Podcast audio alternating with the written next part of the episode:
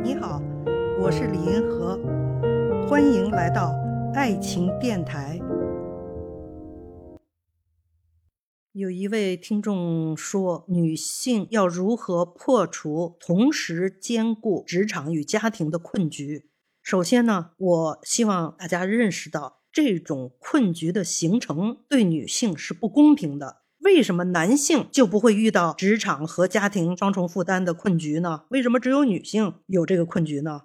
从古以来，哈，女人呢就没有职场什么事儿，哈，就是在家庭里做家务，男主外，女主内。现在不同了呀，现在女性也参加了社会生产劳动啦，也挣钱。但是呢，回到家里，家务啊、家庭啊、责任呢，主要还是在女性身上，所以女性就碰到了这样的困局，男性没碰到，是吧？你很少看到一个人问一个成功男性说的：“你怎么兼顾职场和家庭的？”我觉得大家首先要意识到，这对女性是不公平的，是来自传统社会的思维定式。家庭就是你的责任，那怎么破这个局呢？我觉得解决的办法哈有这么两种，一种呢就是动员男性来分担家务。妇联特别早就提出了这个口号：如果说职场和家庭双重负担是个困局的话，我们要把男性也拉进来，让他们也面临这个困局，这是一个解决办法。而且我觉得现在好多男人都已经开始分担家务了，什么夜里孩子哭，那个男人就不能起来摇摇孩子、抱抱孩子，